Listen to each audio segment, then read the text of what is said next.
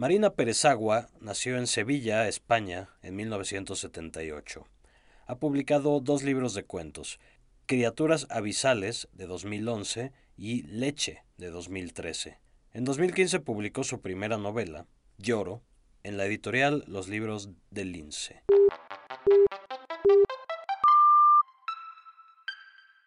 Esto es Primeras Letras, un podcast de letras libres. El incendio fue el final de una búsqueda que comenzó hace exactamente 55 años, cuando conocí a Jim. La historia de Jim es la mía. No es que su historia esté vinculada a la mía, no es que el hecho de amarle haya influido en mi vida, es que sin él yo no habría llegado a ser, pues entiendo por llegar a ser ese momento en que me atreví a ver lo que siempre había sido.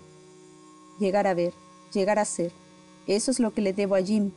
Dije adiós al yo desollado, al yo carente del órgano más grande del cuerpo, la piel, al yo que ni siquiera reclama su derecho a ese único cuero que nos sale gratis. Y poco a poco me convertí en el yo que se lanza a la caza de la presa que me habían quitado de entre los dientes, el yo que es un león que corre, salta, lucha para recuperar la carne que le robaron, su propia carne, no carne de cebra, ni de antílope, ni de otro león, sino la suya propia. Fui una leona lanzada a la caza de sí misma, y me atrapé. Con mi carne rellené la piel reencontrada.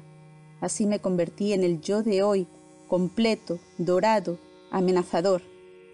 Jim fue la primera mano que vio y acarició el pellejo sincero con que mi madre me había nacido, esa piel que me devolvió la protección natural que me correspondía. Tan fuerte he llegado a ser, a verme, que hoy, aun estando desnuda, soy capaz de sentirme acorazada. Atrás quedaron aquellos tiempos en que me despertaba intentando meterme en la cáscara de otra, y al final del día me iba a la cama triste, con dolor en las articulaciones. ¿Cómo no se me iban a deformar los huesos después de tantos intentos de acoplarme a lo que se esperaba de mí? Pero ya no me duele nada. Gracias a Jim se detuvo la deformación que sufrieron mis dedos intentando alcanzar frutas que habían crecido para otros. Gracias a Jim también mis piernas comenzaron a enderezarse cuando dejé de transitar las curvas de paisajes que no me importaban, y gracias a él mi espalda está hoy, en mi senectud, mucho más erguida que cuando tenía veinte años y cargaba con las expectativas de los demás. Imagino que, consciente de la importancia de Jean desde el principio, empecé a tomar algunas notas durante los años que estuvimos juntos. Y todo lo que fui escribiendo se acumuló a lo largo del tiempo con naturalidad, sin saber que acaso estaba conservando el material que después, tal vez hoy, podría servirme para recomponer la historia que dé sentido al incendio. A partir de esas notas, pues, intentaré articular el relato de este largo viaje que sospecho está ahora alcanzando su destino. Antes de conocerme, antes de reconocer también mi papel en su vida, Jin había sido uno de los soldados estadounidenses que habitó el Japón ocupado. Durante mucho tiempo, los días fueron pasando para él sin apenas sentido, en los territorios que un oficial está destinado simplemente a ocupar. Las intervenciones que se realizaron para la recuperación del país fueron mínimas, pero mínimo fue también cualquier tipo de cambio. Nada sucedía que enriqueciera la vida de un soldado, ni en las labores humanitarias, que en aquel momento no tenían dicho nombre, ni en la cazuela del más estricto egoísmo individual o nacional. Jim aún no sabía que en aquellos meses, mucho antes de que nos viéramos por primera vez, se gestaría nuestra unión justo cuando en mayo de 1950 la base militar le entregó en custodia un bebé. Me contó que le había llegado sin previo aviso, que el bebé le fue adjudicado como una misión cualquiera, igual que antes le habría sido entregada la tierra que debía ocupar. Al principio sintió cierto rechazo, pero no pasó un día y ya, del modo más natural, supo que aquel bebé de ojos rasgados ponía en sus brazos parte de la reconciliación que él andaba buscando desde hacía seis años, desde el día en que los japoneses decidieron degenerar el cautiverio al que llevaba años sometido y lo embarcaron en Manila junto a otros 1.600 prisioneros norteamericanos. Todo lo que a Jim le sucedió en el barco en donde continuó su reclusión, Todo lo que había sufrido antes se transformó en paz cuando sintió el peso escaso del bebé la primera vez que lo sostuvo. No le sería posible olvidar tanto dolor, pero aquella niña, víctima de Norteamérica, fue la fruta en el platillo que igualaría la balanza al repartir la carga de la crueldad entre los dos bandos. El barco en el que recluyeron a Jim fue construido en Nagasaki el año 1939 y su destino inicial era el de servir como un crucero de lujo para solaz de la población civil japonesa. Su nombre era Oryokumaru. Cuando el barco pasó a ser utilizado como prisión, terminó ganándose el sobrenombre de Crucero de la Muerte, por motivos que más adelante intentaré explicar. Jean no me contó gran cosa sobre su estancia a bordo, seguramente por el dolor que el recuerdo le ocasionaba, pero hace pocos años salieron a la luz unas crónicas que el general MacArthur había destruido sin saber que en el cajón de su autor, George Weller, quedaban unas copias en carbón, que el hijo del cronista recuperó y entregó para su publicación. Parte de estas crónicas pasaron a acumularse junto a mis notas, y de ellas me serviré para rellenar los huecos del testimonio de Jim.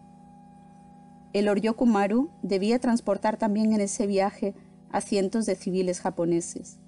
Los prisioneros americanos irían en las bodegas. El viaje en barco a Japón, que los prisioneros pensaban que duraría unos diez días, se alargó siete semanas. Jim me dijo que de haber sabido lo que iba a ocurrir en el transcurso de ese tiempo, se habría dejado atravesar por las bayonetas con las que los soldados japoneses les marcaron el camino que conducía al barco.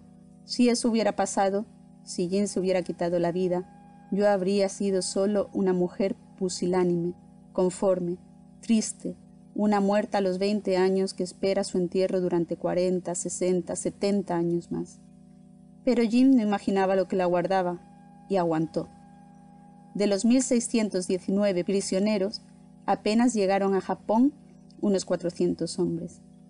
Cien de ellos estaban en tan malas condiciones que murieron antes de ser entregados a las autoridades en tierra, y otros tantos murieron en los campos de trabajo en Japón. Se calcula, así, que de los iniciales 1.619 prisioneros, solo unos 200 sobrevivieron hasta la liberación en agosto de 1945 Jim, que entonces tenía 29 años, fue uno de ellos, algo que todavía hoy agradezco cada día.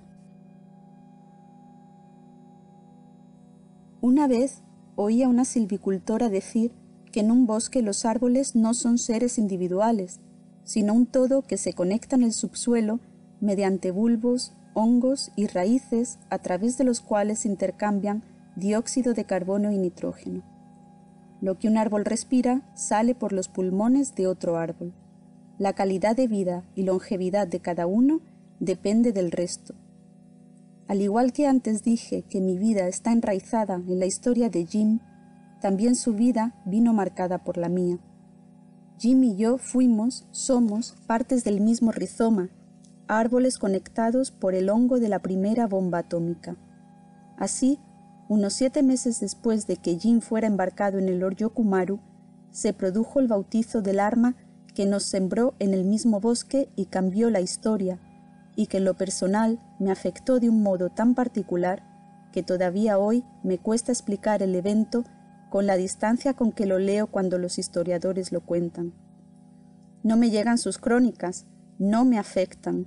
No veo el dolor cuando en un libro de historia leo ese capítulo y me resulta imposible entender cómo puede nadie tratar de explicar una guerra sin causar dolor, empatía en el lector. Lo llaman imparcialidad, pero se puede mostrar dolor también desde la imparcialidad. Yo lo llamo desinterés, que es lo mismo que parcialidad puesta al servicio de los vencedores, al servicio de usted. Apenas llevo escritas las primeras páginas de este testimonio y ya me había olvidado de que le estoy escribiendo, en gran parte, a usted. Pues bien, déjeme explicarle por qué no me gustan los libros de historia, ya que de historia va, en gran parte, este relato. Seguro que usted ha oído alguna vez que alguien, tras haber sido testigo directo de algún acontecimiento histórico de importancia, dice cosas como Creo que he nacido para contar este momento a los demás. Se diría que la historia, con mayúscula, les ha dado su misión en la vida. Señor, no es ese mi caso. Yo no sobreviví Hiroshima para contarlo. Yo sobreviví Hiroshima porque mi deber era sobrevivir, ser testigo de mi propia existencia, que es para lo que mi madre me trajo al mundo, para ver lo que tengo delante, una bomba o un rebaño de ovejas que pacen en paz. Tan simple como eso, y sin embargo, algo que no todo el mundo puede decir. La gente necesita misiones espectaculares. Alguien nace en un pueblecito de la Provenza francesa que considera muy aburrido. ¿Qué misión es esa de levantarse y ver siempre las mismas piedras? Entonces decide estudiar la Guerra Civil Española. Hace un par de viajes a España, habla con los supervivientes, se le salta una lágrima al escuchar algunas cosas demasiado inhumanas para su alma de pueblo bondadoso. Lee algunos libros, o digamos que lee muchísimos libros, y luego se pasa el resto de su vida escribiendo parrafadas desde la perspectiva del bando que haya elegido. Ya me ha encontrado su cometido. Documentar, pasar la voz. Tal vez ese sea el deseo del historiador. Es alguien que siente la necesidad de actuar como un mesías de la información. Esto está muy bien, señor, es necesario, pero le diré algo. Esa historia no vale nada si no está escrita desde un sentimiento de dolor universal. Una guerra es mucho más que datos, recuento de muertos, atrocidades. Una guerra es una herida profunda en la dignidad del ser humano, es una tara, una deformación congénita que indica un nuevo fracaso de la humanidad. El historiador que no haya vivido lo que cuenta, si quiere contarlo, debe escribir desde un sentimiento de vergüenza y compasión. Yo sí podría escribir un capítulo sobre Hiroshima, pero no porque nací allí, sino porque ya antes, y a pesar de mi poca edad, había sentido ese fallo humano que se cuela en el día a día hasta explotar en Hiroshima, en Vietnam o en cualquier enclave que no es más que un afluente del caudaloso río de la guerra. Insisto, un árbol no es un ser individual. Lo que un árbol respira sale por los pulmones de otro árbol. Hasta que el historiador no comprenda esto, los niños, con razón, seguirán odiando esa asignatura en las escuelas y lo que es peor, seguirán olvidándola. Ajena a ese desinterés del historiador que escribe desde una biblioteca, trataré de dar mi propia versión de los hechos, tal como yo los sufrí, en las trincheras, como quien dice. No podré decirle, ni me importa, si fui de las que ganaron la guerra o la perdieron, lo que sí sé es que he vivido mi época en primera persona, y eso me da ventaja sobre aquellos que al final de su vida creen que vivieron su contemporaneidad porque compraban el periódico del domingo. Disculpe esta para mí necesaria digresión. Le decía que unos meses después de que embarcaran a se produjo el bautizo de algo que cambió la historia. Fue el 6 de agosto de 1945 Aquello había sido creado sin manos capaces de empuñar armas, pero aquel día destruyó a más de doscientas mil personas, y aunque no tuviese tampoco boca, arrasó de un soplido casas, árboles y fábricas. Aunque lo habían concebido sin calor humano, fundió el hierro e incineró parques, perros y pájaros. Tampoco le habían dado un sexo, pero le pusieron nombre de niño, Little Boy, y a las ocho y cuarto de la mañana de aquel día despejado de agosto aquel artefacto fue lanzado sobre Hiroshima. Little Boy, ese es el nombre de la primera bomba atómica, pero antes de nacer, antes de su bautizo, Little Boy no era sino un jeroglífico en las cabezas de los diferentes países que competían por descifrarlo. Su poder acabó siendo tanto e implicó un cambio tan radical en mi identidad que en mi cabeza, durante mucho tiempo, pensé en la bomba como si ésta, y no los hombres que la crearon, tuviera vida. Imaginaba así su gestación, cómo sentiría las ondulaciones que la llevaban y traían de un cerebro a otro mientras los científicos trataban de concluirla. Cómo se dejaría llevar por la electricidad de los que rivalizaban entre sí por esas corrientes que las deslizaban por los pasadizos neuronales de los mejores físicos, haciendo del pensamiento un flujo que por su voluntad de condensarse en una nueva creación no se distinguía del flujo reproductor y sexual. Fantaseaba a menudo con la visión de las tomografías que mostrarían las secciones iluminadas por el éxito del cerebro que logró encontrar la fórmula, el que ganó la carrera, el más rápido, el de Robert Oppenheimer. Y así imaginaba de qué manera esa minúscula lámpara orgánica, como una luciérnaga, activaba los circuitos del placer en el cerebro del físico satisfecho, de la inteligencia que preñó a Norteamérica con Little Boy, su hija o su hijo predilecto. La bomba atómica que en aquellos tiempos difíciles defendería a los aliados y, lo más importante, les permitiría ganar la guerra. Esa personalización de la bomba que hice durante los primeros años por considerarla parte de mi identidad no era sino un producto de mi juventud, de mi inmadurez y con el tiempo desplacé la responsabilidad a su verdadero protagonista, el hombre, ese hombre múltiple que fue capaz de crear y de utilizar el mecanismo más letal conocido todavía hasta hoy. Pero mi historia no pretende informar desde ese hecho ya conocido, y las alusiones a ese acontecimiento no son sino un modo de definir el paisaje donde se inserta un hecho personal. Si se me permite que me atreva a imaginar una víctima beneficiada por la bomba, esa víctima soy yo. Perdí miembros, trocitos de carne, familiares, y nadie me resarcirá jamás de esas pérdidas. Pero gané otras cosas acaso más importantes. Así, mi vida se balancea entre el duelo por lo que la bomba se llevó y la celebración de lo más maravilloso que llegó a concederme.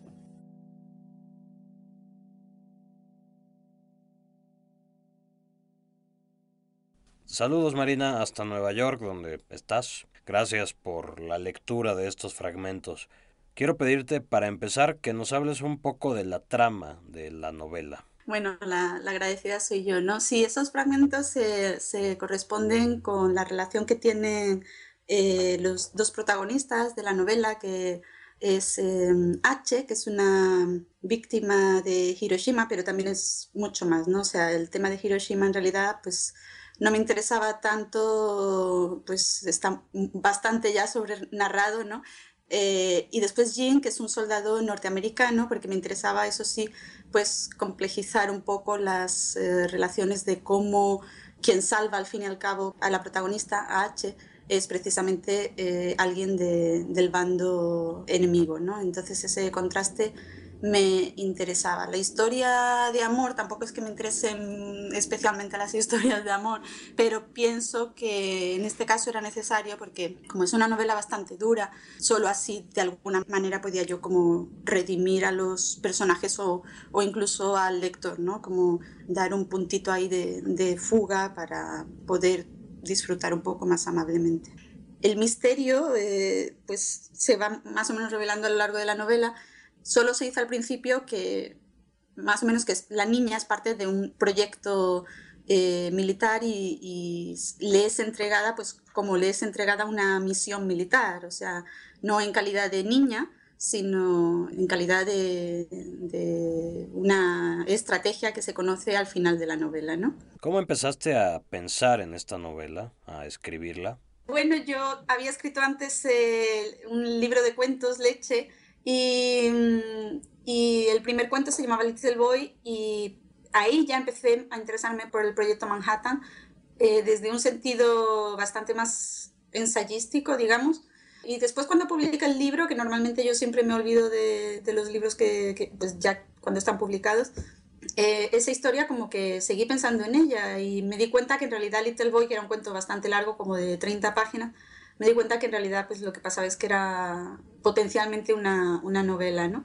Y a partir de ahí pues empecé a, a pensar en ello, me interesaba mucho ponerme en el papel de, una, de un testimonio de, de una persona japonesa porque yo no lo soy, yo, bueno, he vivido allí algún tiempo, pero evidentemente mi cultura es bastante diferente. Y para mí era un reto, pues, cómo escribir como si fuera yo realmente japonesa, pero sin exotizar, ¿no? O sea, algunas personas me preguntan, ¿y por qué no escribiste sobre la Guerra Civil Española que te pilla más cerca o sobre, bueno, cualquier evento cultural que, que me sea más eh, cercano? Pero precisamente por eso, porque me parecía más difícil ponerme la piel de, de, una persona que, pues, cuya cultura aún desconozco bastante, ¿no? ¿Y cómo conseguiste plasmar esa mirada no exotizada? O sea, ¿cómo te acercaste a la cultura japonesa, a tus personajes? Pues yo creo que eso ya es bastante intuitivo, ¿no? O sea, yo me imagino que, que el tiempo que viví allí, pues algo me ayudaría. Después es verdad que yo sí tengo ascendencia japonesa, aunque es muy remota, pero sí que crecí en ese ambiente de, pues bueno, que mis padres me hablaban, de mis abuelos, de, ¿no? Entonces algo me imagino que cuando desde pequeñita te están educando más o menos en, una, en un ambiente de, de echar de menos eso que tú eres, pero que todavía no conoces, ¿no? Algo me, me, influiría, ¿no? Porque de hecho eh, Leche se publica ahora en, en, japonés, con lo cual, pues eso para mí fue la prueba de que no exotizaba, ¿no? Porque eh, ha tenido, pues en principio, buena, buena recepción, ¿no? Claro. Y tal vez no hayas escrito sobre la Guerra Civil Española, pero tampoco caíste demasiado lejos, porque pienso que a lo mejor lloro se puede contar entre las novelas que se ocupan de la memoria histórica, de las heridas que dejan los conflictos, y bueno, muchas de esas novelas se han escrito precisamente en España a propósito de la guerra civil, ¿no? Claro, yo cuando, cuando estuve en Japón yo me di cuenta de que mientras que en España, pues bien que mal, ¿no? Uno sí tiene una memoria histórica. En Japón es que el, lanzamiento de, Little Boy, de, bueno, y, después de, de Fatman, ¿no? En, las dos bombas atómicas, es que es innombrable. Bueno, yo hace ya mucho tiempo, hace como siete años que yo no voy a, a Japón, entonces yo no sé si esto ha cambiado, pero realmente tú preguntabas a la gente, ya fuera mayor, ya fueran jóvenes, que algunos ni sabían realmente de qué iba, y es que no se podía nombrar, o sea, hay tal dolor, por una parte, y por otra parte, simplemente desconocimiento que, que me, me, impresionó muchísimo, ¿no? Porque mientras que ese debate de la memoria histórica está en, en tantísimos países, pues en, en Japón es que no estaba, por lo menos en ese momento, ni de lejos, ¿no? Y por lo que sé ahora, pues tampoco tanto, ¿no? Más allá de las conmemoraciones que se hacen cada año, ¿no? Por, pues, por los ataques y esto, pero, pero vamos, poco más. Habías escrito ya y publicado dos libros de cuentos. ¿Para ti cómo fue el tránsito de un género al otro? Yo en realidad pensaba escribir toda la vida cuentos porque me encanta, ¿no? Y, y, y yo creo que siempre voy a estar eh, escribiendo cuentos al margen de lo que haga el teatro, por ejemplo, también me interesa muchísimo y estoy también en ello poquito a poco. Y no me, no me resultó difícil, digamos. Me resulta bastante más difícil un cuento en, en, términos de todo. O sea, yo un cuento a lo mejor me llevo trabajándolo tres meses, ¿no? Para hacer un libro de cuentos, entonces que necesito, pues yo qué sé, dos o tres años, que es lo que llevo eh, necesitando, ¿no? Pero con la novela, sinceramente, me he sentido como mucho más libre porque yo soy consciente de que la novela, a ver, yo tengo la, la norma del mejor posible, ¿no? Lo hice lo mejor posible Ahora, soy consciente de que hay cositas que podría haber limado, ¿no? Soy consciente ahora, en ese momento no, porque si no ya lo habría hecho o eh, pero en un cuento que siempre tengo la sensación de que lo tengo que acatar todo mejor, que, pero la novela digo, bueno, pues eh, a ver, son muchas páginas, ¿no? Que tampoco era mi intención de realmente escribir tantas páginas. Y bueno, fui un poquito más eh, benévola conmigo en el sentido de decir, a ver, es que todo no puedes atarlo, es imposible, ni tú ni nadie, ¿no? Así que me sentí bastante más libre, me sentí, sí, que me costaba bastante menos trabajo, ¿no? ¿Y la novela es menos exigente en cuanto a hacer esa narración cerrada? Eh, a mí me parece que sí, ¿no? O sea, igual el cuento, yo sí tenía esta manía con cerrarlo todo y, y, bueno, y tampoco el cuento tiene que ser así, ¿no? Yo porque soy muy obsesiva y entonces esa obsesión para mí encuentra pues el espacio ideal en el cuento, ¿no? Y la novela pues me libera, ¿no? De mi propia personalidad, digamos. ¿Tuviste referencias en la literatura japonesa específicamente al momento de escribir Yoro? Pues no tuve tanta literatura japonesa que sí había leído a lo mejor, sobre todo en la adolescencia, al escribir eh, Yoro, pero sí tuve muy en cuenta testimonios orales, ¿no? Que yo iba viendo en entrevistas o en reportajes, ya quedan muy, muy poquitos hibakushas, ¿no? Pero quedan. Y después, bueno, libros eh, tan conocidos como el de Hershey, ¿no? De Hiroshima. O, eh, entonces, más que nada me documenté eh, con testimonios orales, ¿no? Que me parecía que daban como una visión un poquito más fresca, ¿no? Y más viva, ¿no? Más allá de lo que atañe a Lloro y al proceso de escribirla, ¿cuáles son tus referentes literarios? A mí mi padre me daba, lo cual no, no sé si era muy eh, razonable, pues eh, yo es que realmente crecí con, con, Kafka, ¿no? Y aunque ya esté pues tan visto hablar de Kafka, y, pero es, pues es eso lo que tenía, ¿no? Comencé con, pues, con los clásicos, ¿no? Los franceses, mi formación es muy francesa en el sentido de que aprendí francés a leer, por lo menos francés, hablarlo ya lo aprendí después, pero a leer francés bastante pronto y tenía acceso a, a los, pues a poder leer en, en la lengua, ¿no? Y después, eh, no sé tantos, ¿no? Selim, por ejemplo, es un autor que yo, si me dijeran cómo te gustaría escribir, aunque todos sus libros son muy desiguales, pero mm, para mí eh, sí es un autor referencia por muchos motivos. Y sí, no sé, a nivel de alegoría, pues Marcel Swab, ¿no? Que siempre me, me, me gustó muchísimo. pero vamos, no tengo lecturas muy desconocidas, ¿no? Más o menos lo que cada escritor eh, responde. Después bueno, de hoy, por ejemplo, me gusta muchísimo Giovanna Rivero, ¿no? Y mm, Katia Dawi, por ejemplo, también, ¿no? Lara Moreno también me gusta mucho, eso de, de chicas con las que yo diga, me siento en diálogo, aunque seamos tan diferentes hoy, ¿no? Claro. Y ahora yendo hacia atrás, ¿en qué momento de tu vida empezaste a interesarte en la escritura, en la literatura? ¿Cuáles fueron esos primeros pasos? Realmente a mí no me gusta decir, no, pues empecé como a los siete años, yo que sé, muy pequeñita, esto me viene de siempre. Es, a ver, yo pienso que todos los niños, ¿no? Es que todos, yo todos los que conozco escriben, ¿no? De, de chiquititos, o sea, y como mínimo tienen un diario, quiero decir, eso no, no, no definió mi carrera, ¿no? Ni, ni, ni me considero más o, o, menos escritora porque empezar a escribir prontito, pero sí, como cualquiera, empezó... Eh, prontito y, y, nada, y después la verdad que no me planteé nunca publicar hasta hace, pues eso me parece que fueron eh, cuatro o cinco años, porque lo tenía como algo que, bueno, que quizás imaginaba que algún día lo podría publicar, pero no, no tenía excesiva prisa, ¿no? Y lo de la publicación, pues me lo propusieron así, casi pues por azar, ¿no? Y, y todo después vino bastante rápido, ¿no? Pero Sí que mi relación con la escritura es de una manera muy verdadera en el sentido de, que la necesito cada día, ¿no? Y la publicación, obviamente, ahora ya que estoy aquí en este mundo, sí me interesa, pero hasta hace cinco años realmente era algo que no pensaba demasiado, ¿no? ¿Y qué pasó hace cinco años que te hizo plantearte este asunto de publicar? Lo que pasó fue que yo le envié un ensayo al profesor Julio Ortega y él me respondió diciendo, ay, dice, no me extrañaría nada que escribieras ficción, ¿no? Y yo ya pues como me sentía un poquito, era bastante tímida y pues yo ese email no lo contesté hasta como tres años después, cuando digo, bueno, venga, voy a enviarle algo, ¿no? Y ya le envié ahí unos cuentos y a partir de ahí pues, eh, bueno, conocí a mi editor, que ha sido lo mejor que me ha pasado, no ya en mi carrera, sino en, en mi vida.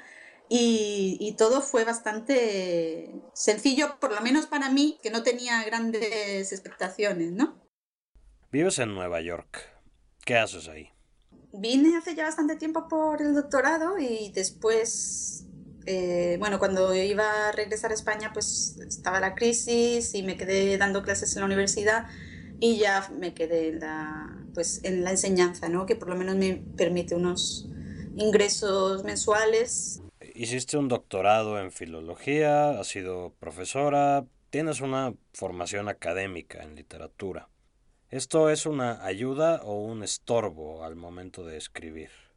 Yo pienso, fíjate que a lo mejor si me lo hubieras preguntado hace tres años o cuatro te diría que me estorbaba, pero hoy en día me di cuenta de que mm, a nivel de ideología, digamos, y eso es algo que he aprendido en la Academia Americana con tantas cosas que, que me gustaría desaprender, debo reconocer que, que, lo que escribo no sería igual sin haber pasado por, por aquí y que además me interesa muchísimo y agradezco mucho esas lecturas a, a un nivel eh, ideológico, ¿no? O sea, eh, de, pues, de, género o de clase o de... Eh, entonces, no pienso que me estorbe, ¿no? Lo importante es que no se note, ¿no? Eso sí, a veces sí me digo, a ver, me tengo que, que, que, eh, encubrir un poco, ¿no? Para que no sea un ensayo o para que, pues, claro, una está acostumbrada a, a, pensar ya en esos términos académicos. Que esto no lo habrías pensado hace tres años. ¿Por qué?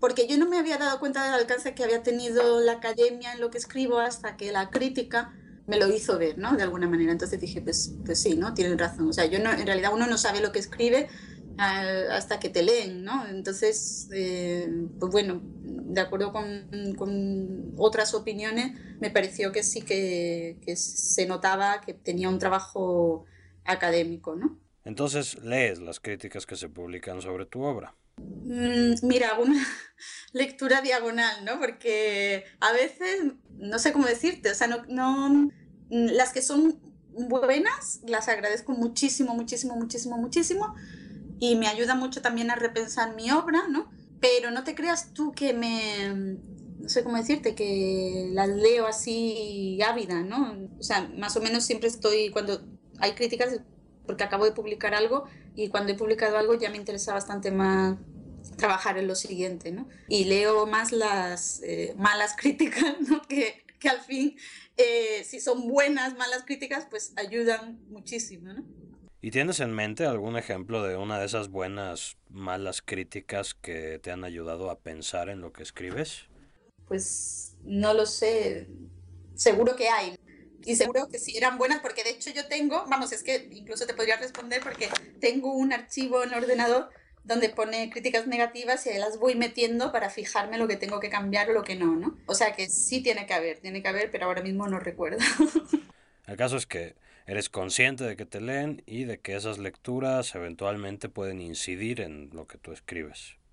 Claro, me importa muchísimo porque yo pienso que ahí o sea, yo pienso que hay dos momentos en los que uno crece como autor, porque si, sin esos dos momentos uno estaría siempre en lo mismo, creo. ¿eh? eh para mí es el momento de mm, corrección con mi editor, que es un trabajo, ya te digo, de meses, muy exhaustivo y, y ahí aprendo muchísimo, muchísimo. Y, mm, y el otro momento es, pues eso, cuando te leen, ¿no? Y las críticas. Hay un momento, obviamente, que tienes ya que decir, ya no, ya me cierro los oídos y no quiero escuchar nada más porque entonces te vuelves loca, ¿no? Pero las primeras críticas son súper importantes para desarrollarte y hacerte crecer, ¿no? Y bueno, además de escritora y académica, eres nadadora de aguas abiertas. De hecho, apenas el año pasado cruzaste a nado el estrecho de Gibraltar.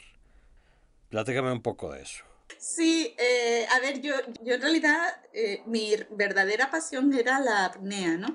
La apnea es el buceo a pulmón, digamos, ¿no? Pero alcanzando grandes profundidades en el mar. Lo que pasa es que yo la practicaba en Francia, que allí está muy controlada, eh, estaba en un club, te ponen muchas facilidades porque es un deporte pues muy entendido, ¿no? Porque en otras partes del mundo pues se entiende como casi suicidio, ¿no? Y eso era lo que yo venía practicando como deporte pues de manera bastante seria, ¿no? O sea, entrenaba cinco días a la semana y... Pero después al llegar a Estados Unidos, como aquí no, es, no se considera un deporte, pues hay accidentes. Es bastante incomprendido y, y, se prohibió la práctica de apnea en las piscinas, con lo cual yo no podía entrenar, me echaron de varias piscinas y bueno, me pasé a la natación a larga distancia y a partir de ahí pues, pues un día se me ocurrió que desde pequeñita yo, como desde España en la playa veía África, ¿no? Y era siempre pues mi fantasía, ¿cuánto tardaría yo en llegar a África, ¿no? Nadando. Eh, pues me decidí meterme en el proyecto, estuve un año entrenando y ya, y ya lo crucé. Sí, es una distancia que a lo mejor no es tan grande en una escala planetaria, pero que para una persona es enorme. ¿Cuál es el truco ahí del nado en aguas abiertas? A ver, el truco es tanto los entrenamientos como después el día del cruce es absolutamente mental, ¿no? O sea, una vez le pregunté a un nadador de larga distancia cómo es que él podía nadar eh, pues 40 kilómetros en aguas heladas, ¿no? Porque el estrecho está frío pero vamos, yo iba con, con, un neopreno y no estaba tan, o sea, no es igual que a lo mejor cruzar el Canal de la Mancha para lo que entreno ahora, ¿no? Entonces yo le pregunté cómo se consigue, cómo se puede, pues estar 15 horas nadando en aguas heladas con simplemente un bañador. Y me dijo, es que no es posible. ¿no? Y ahí lo entendí todo. O sea, la cosa es que tú saltas al agua y tú no piensas que te quedan por delante 15 horas nadando. Lo que tú piensas es que dentro de media hora o una hora eh, uno de los barcos que te acompañan te va a echar una botella con los eh, electrolitos, ¿no? el avituallamiento y que, o sea, vas de paso en paso, ¿no? Porque si no es que mentalmente es imposible, ¿no? ¿Y has extraído lecciones de esta disciplina deportiva para tu escritura?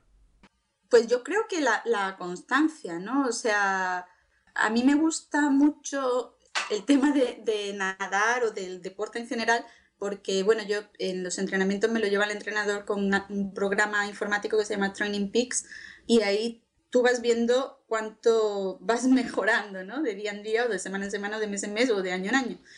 Y ves cómo la disciplina te afecta siempre positivamente, ¿no? Y eso en, la escritura no tenemos datos gráficos, ¿no? Que nos digan, oye, hoy, hoy lo has hecho mejor que ayer, ¿no? O este libro es mejor que el anterior. realmente no, no es tan científico, pero sí que yo pienso siempre, en tanto tenga disciplina y escriba cada día y me tome la literatura como me tomo la natación, pues yo creo que los resultados podría verlos en una gráfica tal como las veo en las gráficas de, de deporte, ¿no? O sea, yo no me pongo páginas, o sea, no, yo lo único que me propongo es la disciplina de cada día intentar escribir un mínimo, ¿no? No digo un mínimo de páginas, sino escribir lo que pueda, pero que me da igual si es un párrafo, si son tres páginas o si no es nada. Simplemente el, acto de ponerme es lo que mm, sí lo tomo como una imposición, ¿no? Pero desde luego no tengo un número de páginas, ¿no? Muchas gracias a Marina Perezagua por esta plática y muchas gracias a ustedes por escucharnos.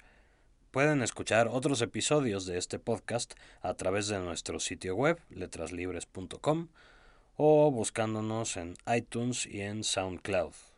Soy Emilio Ribaud, esto fue Primeras Letras, un podcast de Letras Libres.